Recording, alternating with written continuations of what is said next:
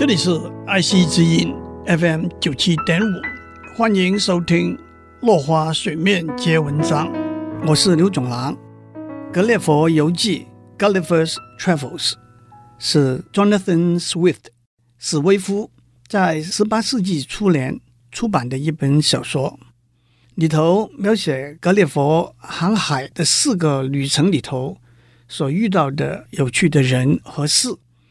在第一个旅程里头，他的船遇到大风暴雨，同船的伙伴死的死了，失踪的失踪了。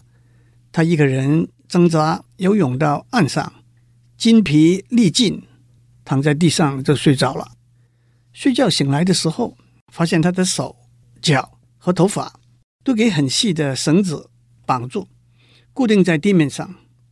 原来他到了一个叫做 Lilliput。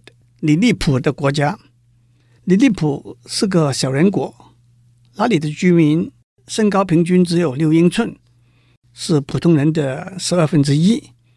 当他们在海边发现这个像一座山一般的巨人的时候，国王首先下令把他绑起来，再打造一个平台，由一千个小兵护送，让一千五百匹马把他拖到国王面前。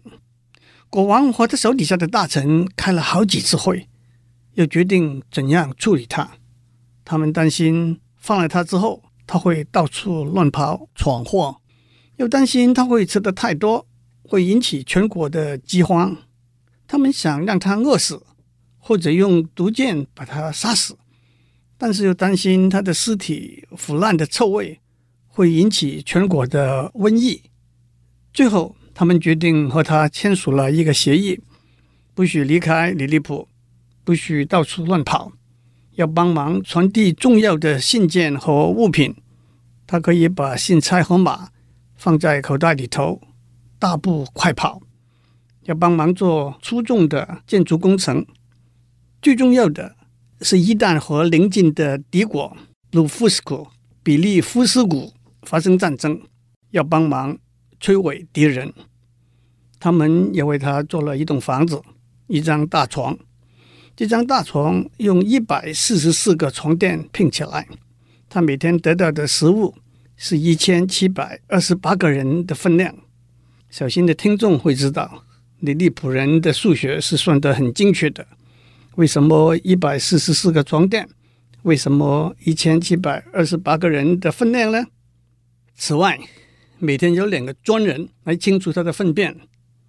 有一次皇宫失火，正巧他要上厕所小便，顺便就把火灭掉了。当地的人可以在他的手掌上跳舞，小孩子在他头发里头捉迷藏，政府还收门票让老百姓来看他。今天先讲到这里，我们下次再见。